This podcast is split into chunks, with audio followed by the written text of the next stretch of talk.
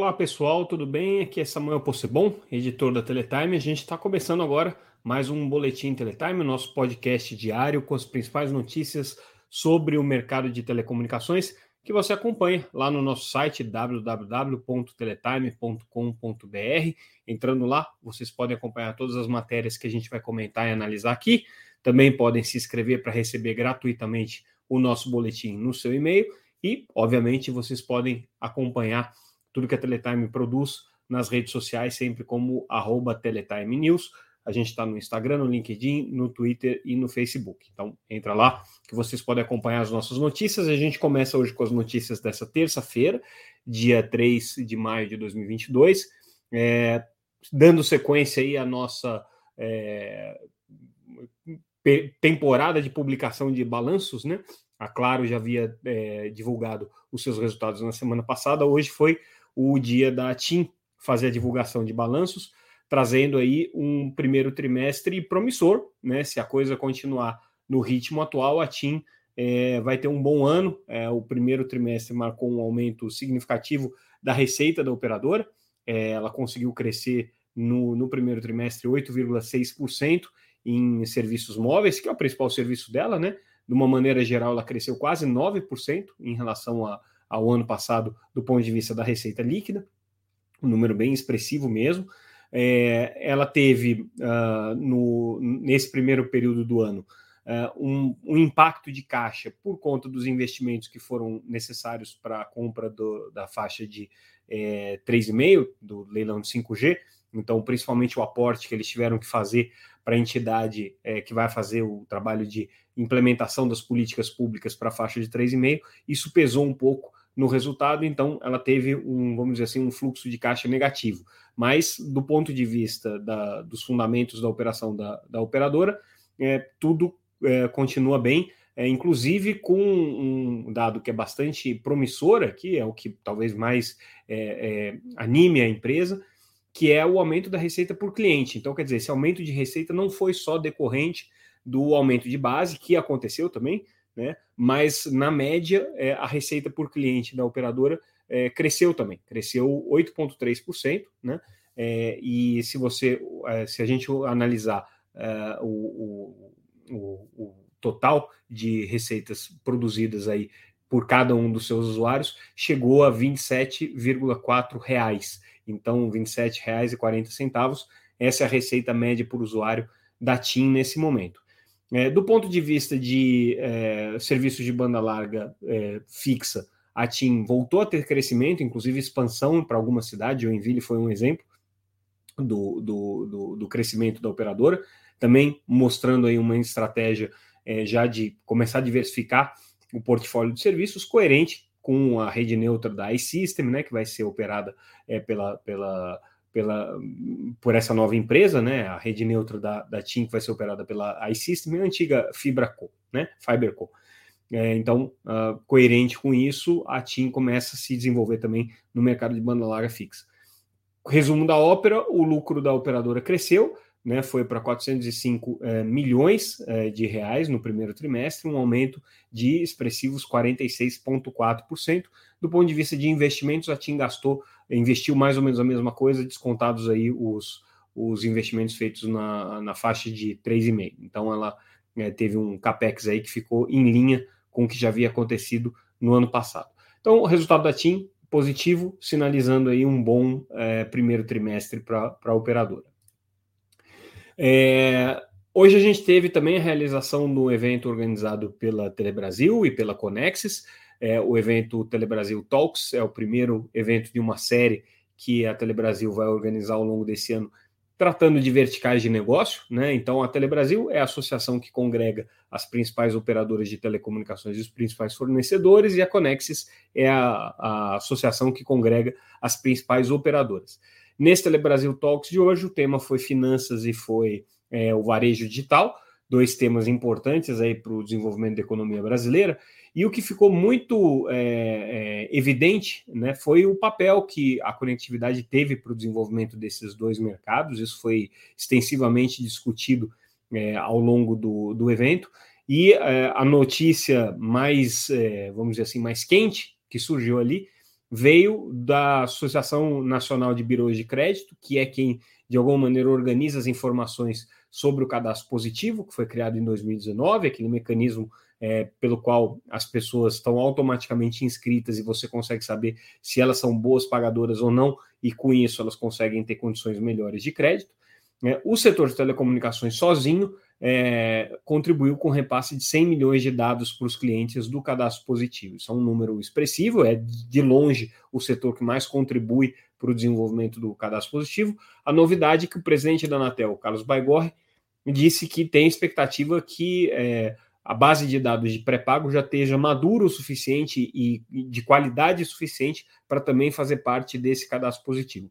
Lembrando que essa não é uma base é, que traz todas as informações dos usuários, mas sim é, a, a adimplência deles e a, a, a, qualificação como bons ou maus pagadores, né, e a partir dessa base se forma então um cadastro daqueles que têm melhores condições de contratar os serviços e que são é, melhores pagadores. Com isso, você consegue reduzir, em tese, as taxas de juros e é, as condições, melhorar as condições financeiras para empréstimos e para acesso a crédito para essa população. Quando a gente fala do segmento de telecomunicações, você está colocando aí é, alguns milhões de usuários para dentro, nesse caso específico foram 100 milhões de usuários cadastrados, mas o potencial é ainda maior, óbvio, né?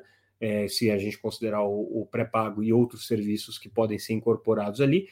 Então, é, essa foi uma notícia bastante interessante e positiva que surgiu nesse evento da Telebrasil. O próximo evento da Telebrasil acontece dia 28 e 29 de junho, que é o Telebrasil Summit, o encontro anual que a Telebrasil faz em Brasília. É, mas hoje, especificamente, a discussão foi sobre finanças e varejo, com perspectivas aí bastante é, positivas para a aproximação entre os dois setores, porque existem pautas em comum que são é, relevantes e os setores estão trabalhando para isso. O cadastro positivo é uma delas.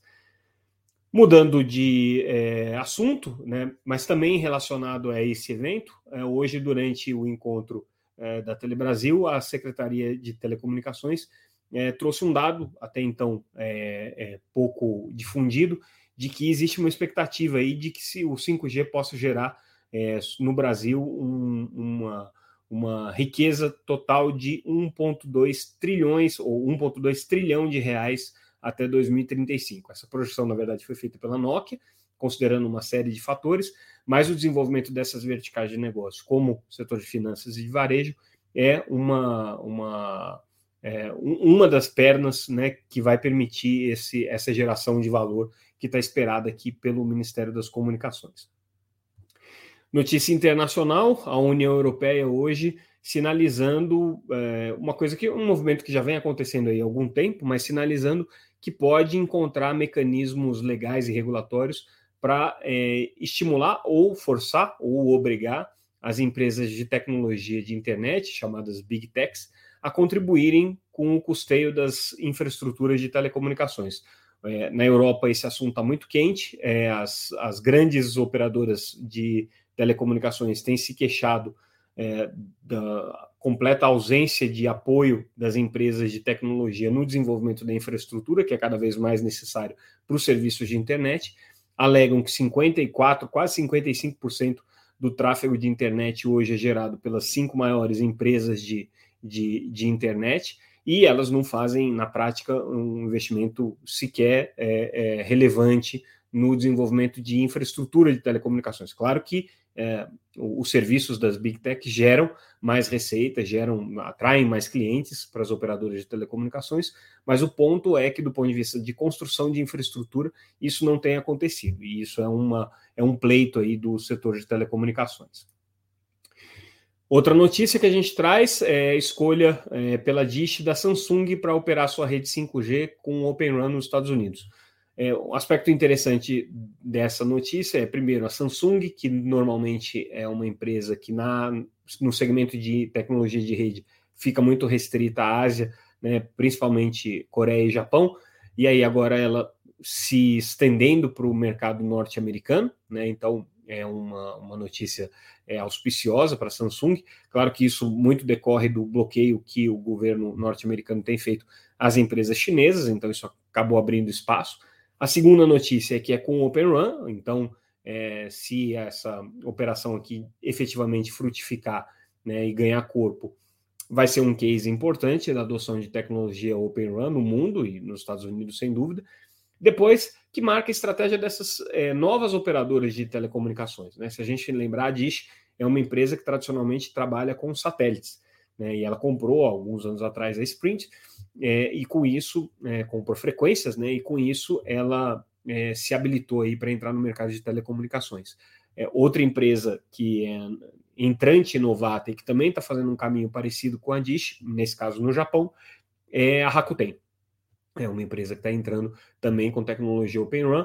Open a gente já discutiu muito, uma arquitetura de infraestrutura de rede é, com equipamentos e é, é, sistemas que partem da premissa de uma arquitetura completamente aberta, que você consegue integrar equipamentos e software de diferentes provedores, mas é uma arquitetura que ainda tem o seu modelo é, é, à prova, porque é, existe muito ceticismo com relação à viabilidade econômica e à viabilidade tecnológica do desenvolvimento de uma abordagem que acaba sendo muito complexa né, considerando as necessidades do setor de telecomunicações, que hoje é concentrado principalmente na parte de rádio, é, em três ou quatro grandes provedores globais, aí falando das europeias, como Nokia e Ericsson, das chinesas, como é, a Huawei, em menor escala, a ZTE.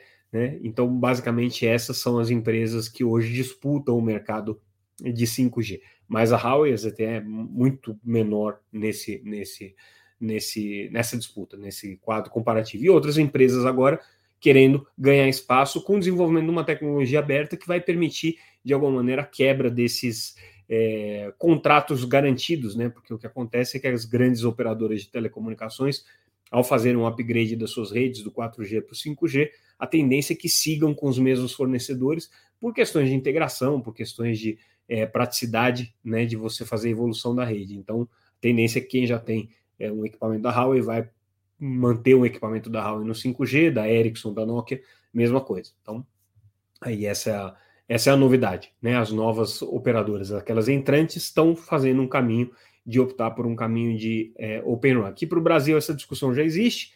Empresas como a TIM e a Vivo é, são entusiastas é, até determinado ponto, né, do Open RAN. É, empresas como a Claro não mostram nenhum, é, nenhum especial excitação por esse, por esse modelo, e as empresas entrantes, como é, Brisanet, como Unifique, né, já inclusive num evento que a gente organizou recentemente, já manifestaram que gostam muito da ideia, acham interessante, mas talvez para um segundo momento. Nesse primeiro momento, elas ainda é, querem seguir o caminho mais seguro de ter um único fornecedor para a parte de, de equipamentos para infraestrutura. Vamos ver como é que a coisa vai se desenvolver.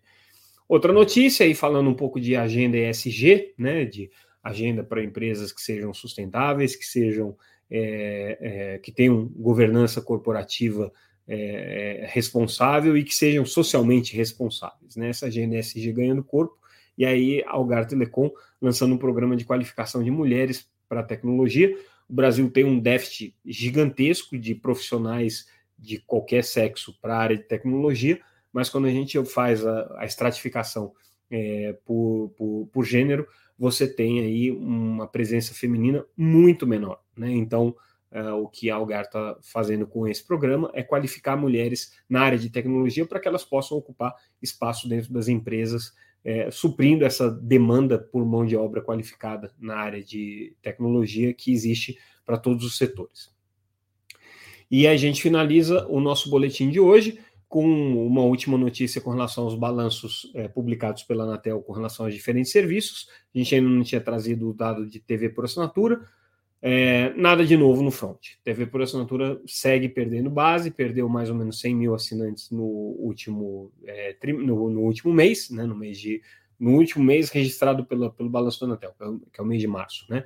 É, nos três primeiros anos do mês do ano, a perda foi aí de aproximadamente 200 mil clientes. Então, erosão que segue, né, não tem nenhuma grande novidade é, em relação a essa tendência. Talvez uma pequena desaceleração que a gente já possa identificar é, nesse começo do ano, mas nada ainda muito seguro para que se possa cravar que vai ser um ano melhor para a TV por assinatura do que foi o desastroso ano de 2021, talvez o pior ano da história da TV por assinatura em termos de perda de base de assinantes. Bom, com isso, pessoal, a gente encerra o nosso boletim de hoje. Ficamos por aqui. Mais uma vez agradeço a audiência de vocês.